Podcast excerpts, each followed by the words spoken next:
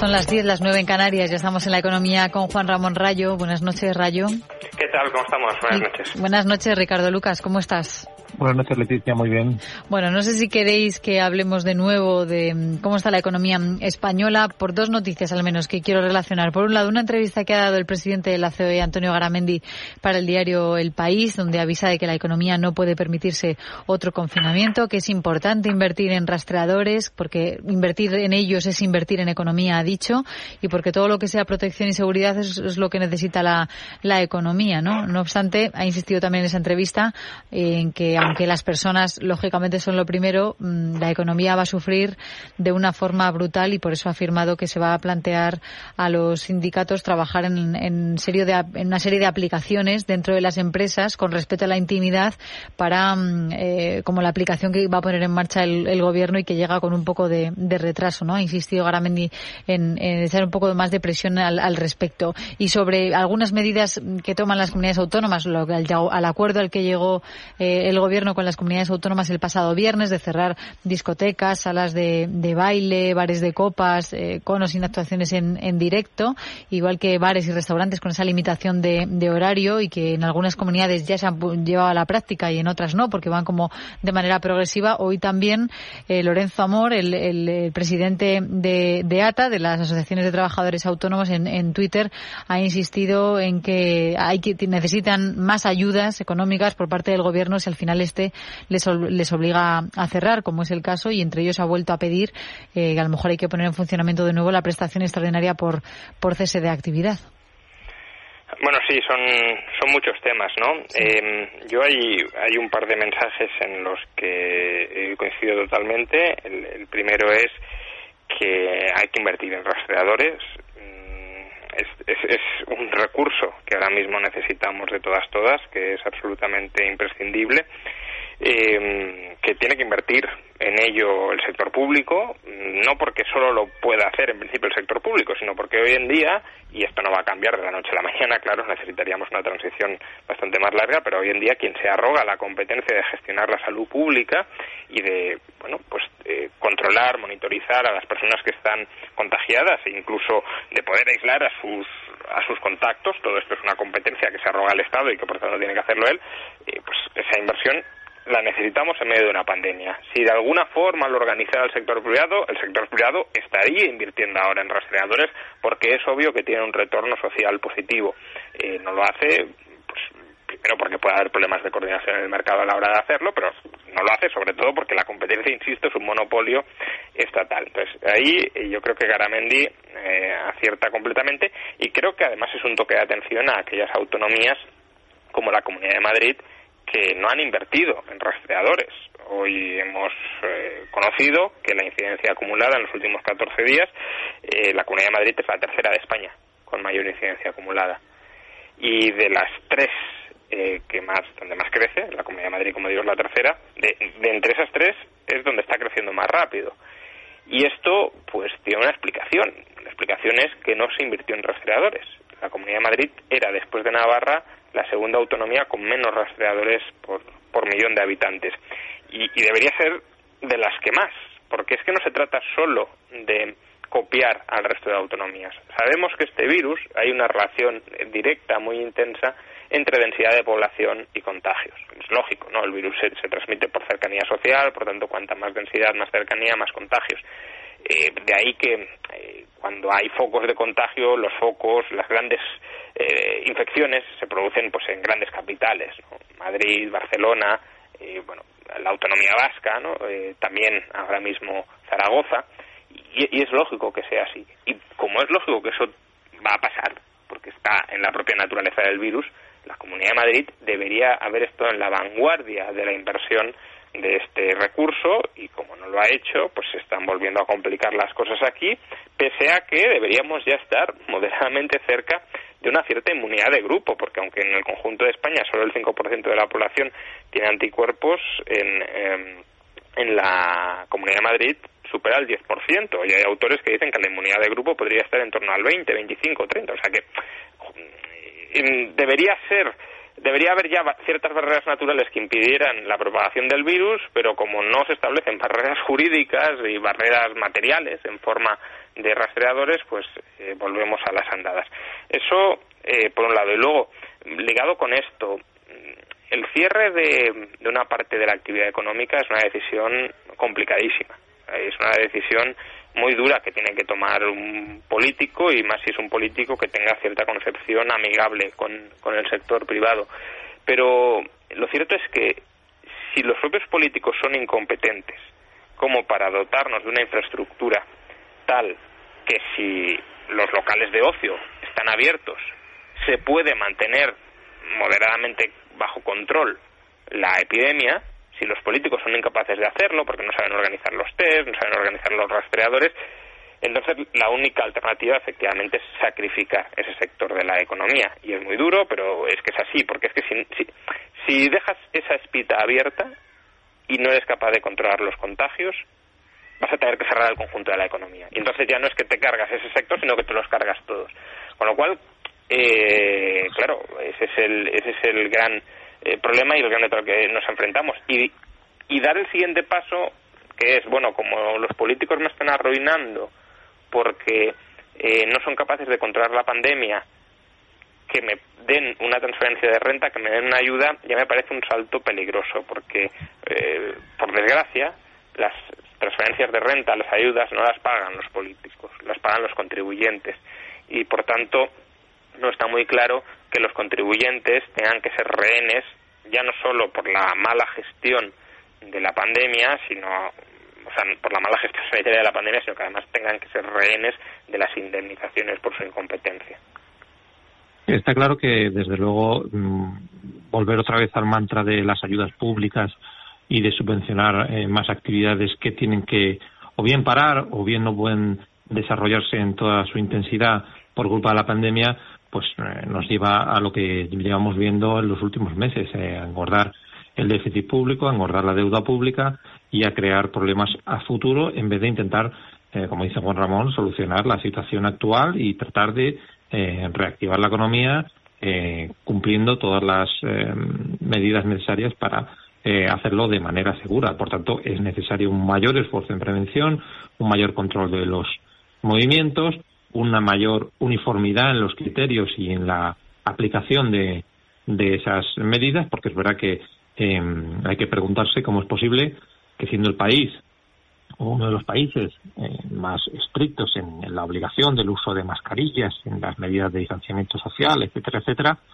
seamos el segundo país con mayor número de contagios por cada 100.000 habitantes en esta segunda oleada. Es verdad que en otros países también está creciendo, pero no tan intensamente como aquí. Y eso se debe, desde luego, a que las medidas sobre el papel pueden ser eficaces, pero desde luego su aplicación práctica deja bastante que desear. En el caso de, del sector del ocio, eh, ya lo hablamos en la semana pasada, pero es evidente que muchos locales no han sido responsables, que muchos usuarios de esos locales no han sido responsables y que, por tanto, parte de la situación eh, derive de ahí. Pero, eh, desde luego, la crisis, esta crisis mm, pandémica apunta a que va a ser larga, porque la economía mm, se está resintiendo, porque más sectores eh, se ven obligados a paralizar, como es el caso del sector turístico, y por tanto tendremos que ver la manera de que eh, otros sectores compensen o de que eh, se reactiven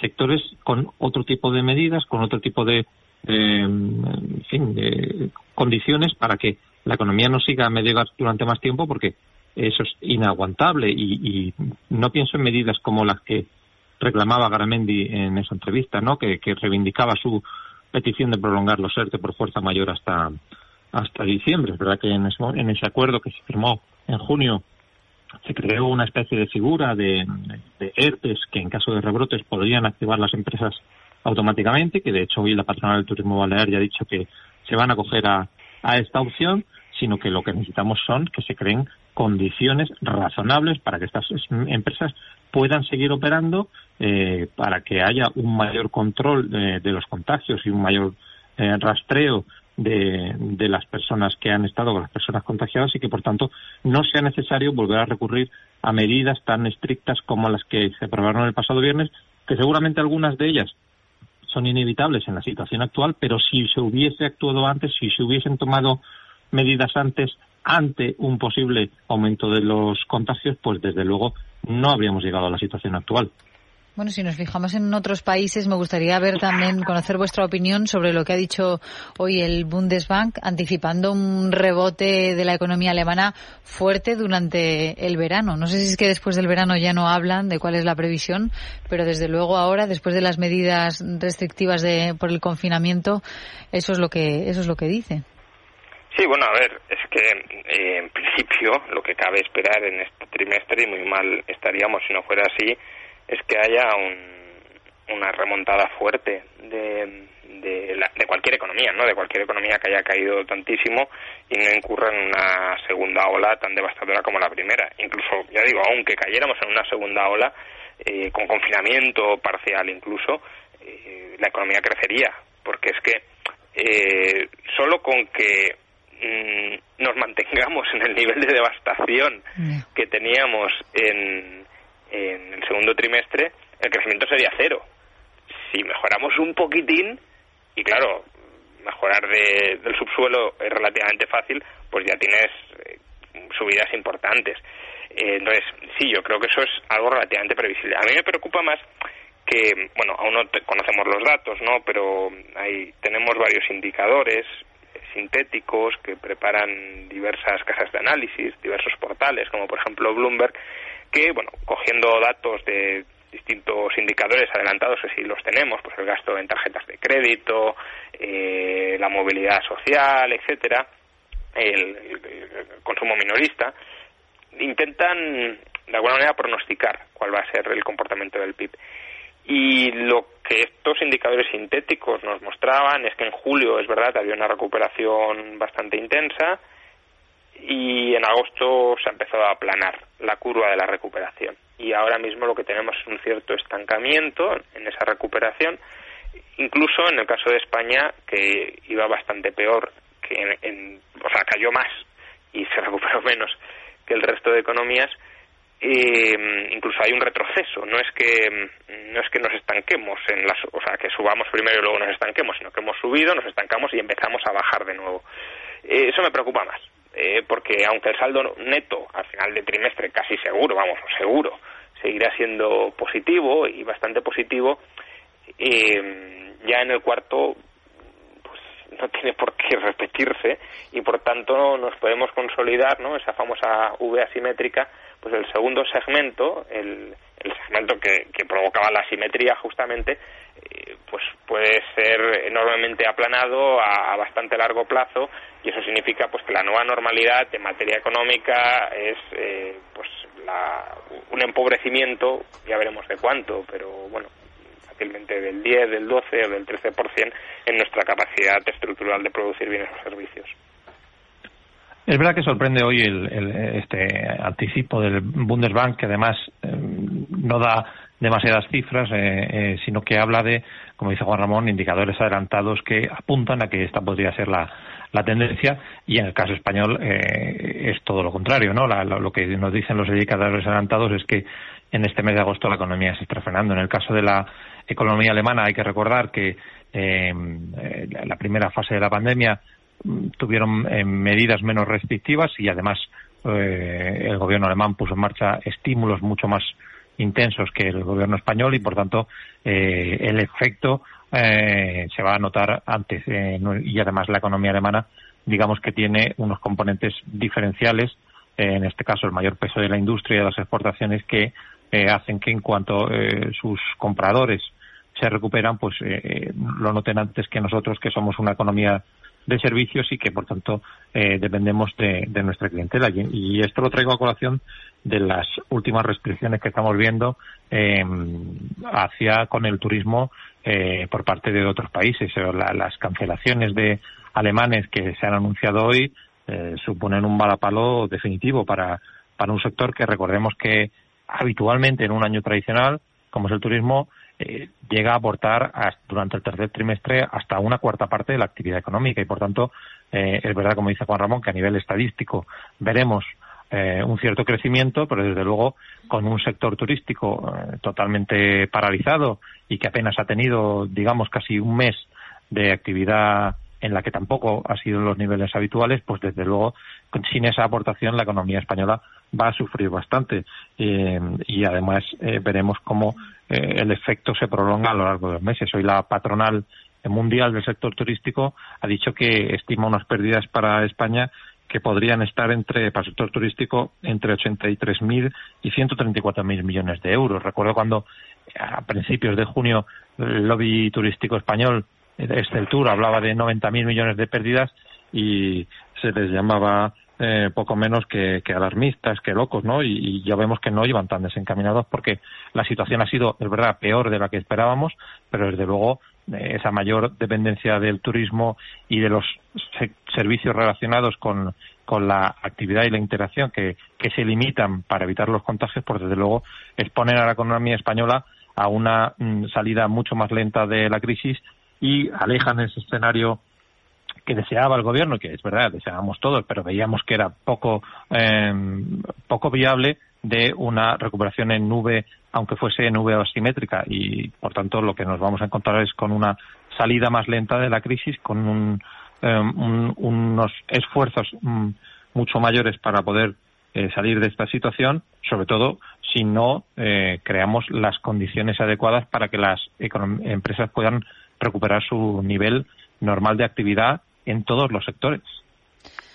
Pues Ricardo, muchísimas gracias. Juan Ramón, gracias a ti también. Gracias por estar este rato con nosotros y por compartir vuestros análisis con nosotros. Un saludo, hablamos estos días. Muchísimas gracias, un saludo. Un saludo. Bueno, antes de irnos a la tertulia política, que tenemos mucho que analizar, eh, quédense con esta buena recomendación que nos trae Lorena López Lobo. Buenas noches, Lorena. Así es, Leticia. Este verano no te puedes quedar sin las gafas exclusivas del 20 aniversario de Libertad Digital. Por solo 39,99 euros más gastos de envío podrás tener estas gafas marca Hooks en tu casa. Si además eres socio del Club Libertad Digital, el transporte es gratis. Y hablamos de unas gafas con lentes polarizadas, graduables en óptica, materiales de última generación patillas personalizadas intercambiables y de regalo un exclusivo llavero conmemorativo del 20 aniversario. Elige tu modelo favorito y presume de marcar estilo con las gafas edición especial 20 aniversario de Libertad Digital y por si fuera poco un 20% de descuento en el resto de la colección Hooks con el código LD2020. Entra ahora en www.libertaddigital.com, llévate las gafas y siéntete libre. Y como ya saben, desde aquí les agradecemos siempre su apoyo y su fidelidad.